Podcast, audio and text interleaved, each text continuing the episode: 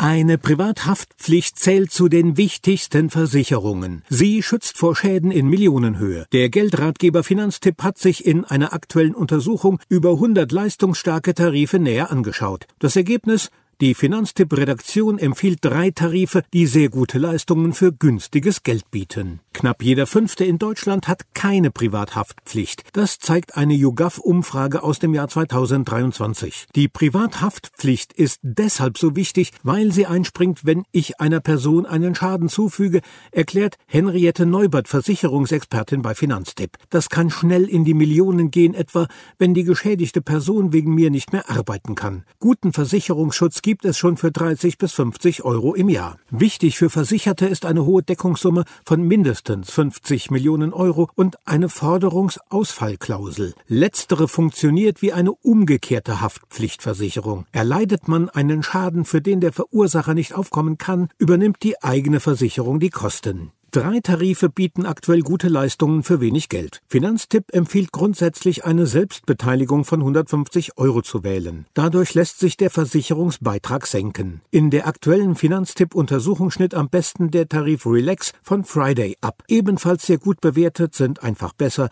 der Haftpflichtkasse und T23 Optimum der Degenia. Mit Selbstbeteiligung lag der Tarif Relax von Friday preislich in allen Bereichen ganz vorne. Familien zahlen etwa 50 Euro im Jahr, sagt Neubert. Bei Paaren sind es weniger als 40 Euro. Singles zahlen 32 Euro im Jahr. Besonders günstig ist der Tarif für Seniorinnen und Senioren. Einfach besser der Haftpflichtkasse schnitt vor allem für Familien preislich gut ab.